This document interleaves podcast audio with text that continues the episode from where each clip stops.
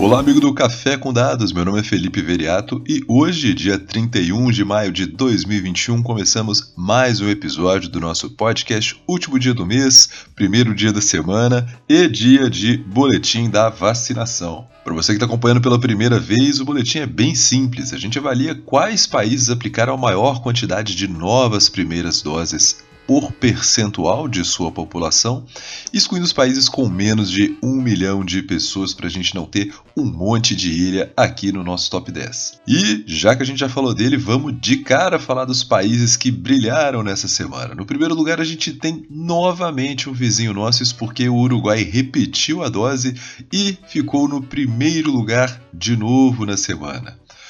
O país que lá no início de março sofria pelo baixo interesse da população da vacina, vale lembrar que o Uruguai começou a sua vacinação no dia 27 de fevereiro e tinha uma situação relativamente estável em relação do número de casos de corona, uh, acabou vendo em abril uma disparada desses números. E justamente por estar abastecido de vacinas, o Uruguai está trabalhando com três vacinas distintas, ele conseguiu acelerar a sua vacinação e nessa semana vacinou mais 5,33% de sua população com a primeira dose, além de que passou da marca de 50% de sua população com uma primeira dose recebida no braço. Um case de sucesso dentro do nosso continente, mas não é o único. Isso porque quando a gente continua vendo o top 10, o segundo lugar é o Canadá, com 4,86%, já com 56% da sua população com uma primeira dose.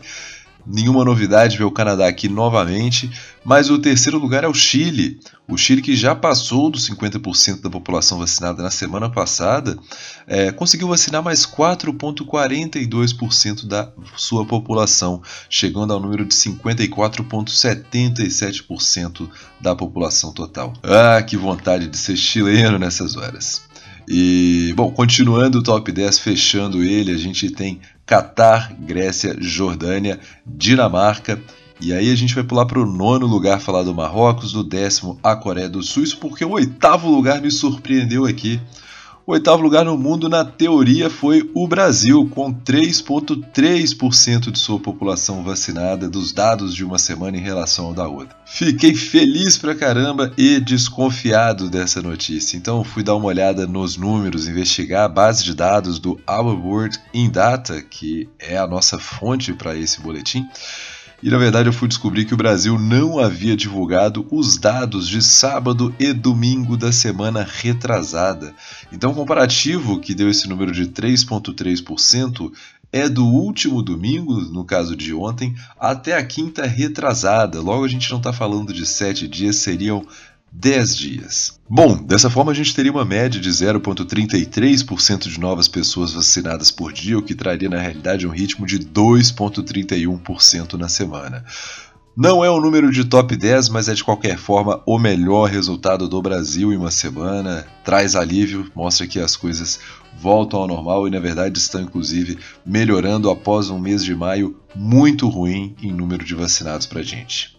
Isso coloca o Brasil na frente até de algumas nações que são destaques na vacinação como um todo, muito em função da diminuição do ritmo delas também, como por exemplo os Estados Unidos, que vacinou 1,15% de sua população em uma semana, ou mesmo a Espanha, que vacinou 2,13%, mas ainda ficamos atrás de algumas grandes potências europeias, como a Alemanha, que vacinou 2,56%, a França com 2,79% e a Itália com 2,88%. Vale destacar também que esse 1,15% nos Estados Unidos é muito pouco representativo, uma vez que as coisas já voltam ao normal por lá. Para quem curte o NBA, para quem está assistindo aos playoffs, é só dar uma olhada nos ginásios, onde as pessoas vacinadas já podem frequentá-lo. E, bom, a gente está vendo aí públicos de 15 a 20 mil pessoas por jogo nos playoffs, estádios abarrotados, não me deu nem um pouquinho de inveja, nem um pouco. E dentro da América do Sul, naturalmente já foi dito tanto do Uruguai quanto do Chile em primeiro e terceiro lugar no mundo, a gente teve a Argentina com uma semana ruim, com 1,13% de sua população vacinada. E o ritmo na América do Sul como um todo não é bom. O Peru vacinou 0,95, Colômbia 0,93, Equador 0,51, a Bolívia acaba sendo bem melhor que alguns desses vizinhos, com 1,82%. Mas o mais importante destacar é a disparidade entre os países da América do Sul, uma vez que a gente vê um Uruguai com 50% de sua população vacinada, o Chile com 55%, e aí a gente tem o Brasil em terceiro lugar com 21%, a gente passou a Argentina nessa semana com 20%.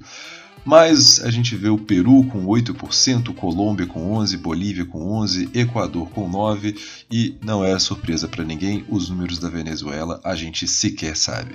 Bom, falando de algumas notícias do mundo, o que foi interessante, acho que o principal aqui é a União Europeia, porque o parlamento da União Europeia definiu na última terça a favor da implementação do certificado verde digital.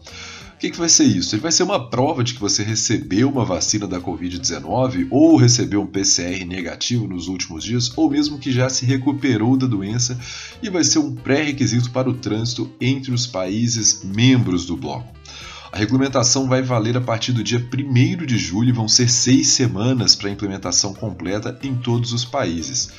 O motivo é óbvio: a Europa está correndo para poder se aproveitar do turismo nas férias de verão que acontecem ali em agosto.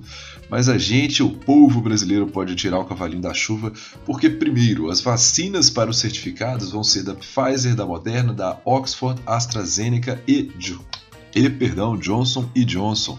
Bom, alguns brasileiros até receberam a vacina da Pfizer, mas a grande maioria que foi distribuída aqui, a Coronavac, ela ainda não é certificada pela União Europeia. E segundo, por hora, tudo que está sendo conversado desse certificado verde digital é para países membros. A exceção fica para cidadãos dos Estados Unidos que já receberam as duas doses da vacina.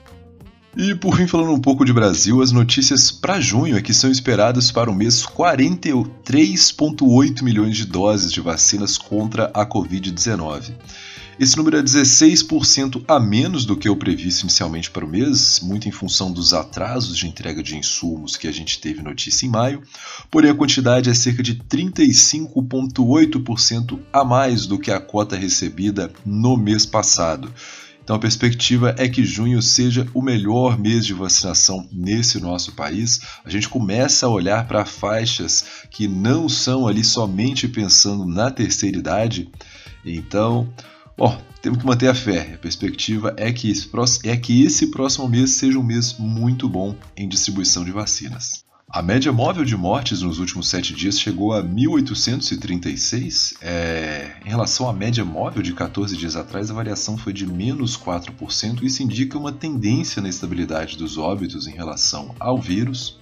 E com isso, agora são 19 dias com a média de mortes abaixo da marca de 2000. Vale lembrar que de 17 de março até 10 de maio foram 50 dias, 55 dias seguidos com essa média acima dos 2000. E no pior momento, a média chegou no recorde de 3.125 mortes por dia. Bom, de qualquer forma, 2 mil mortes por dia ainda é um número muito alto, isso não exime a necessidade do uso da máscara, de ficar em casa se possível. Vamos se cuidar, pessoal. Com isso, a gente encerra o Café com Dados de hoje. Eu desejo para você uma ótima semana, uma ótima segunda-feira. Se possível, segue a gente lá no Instagram, no podcast.café com dados ou no Twitter, arroba Café com Dados. Um fortíssimo abraço.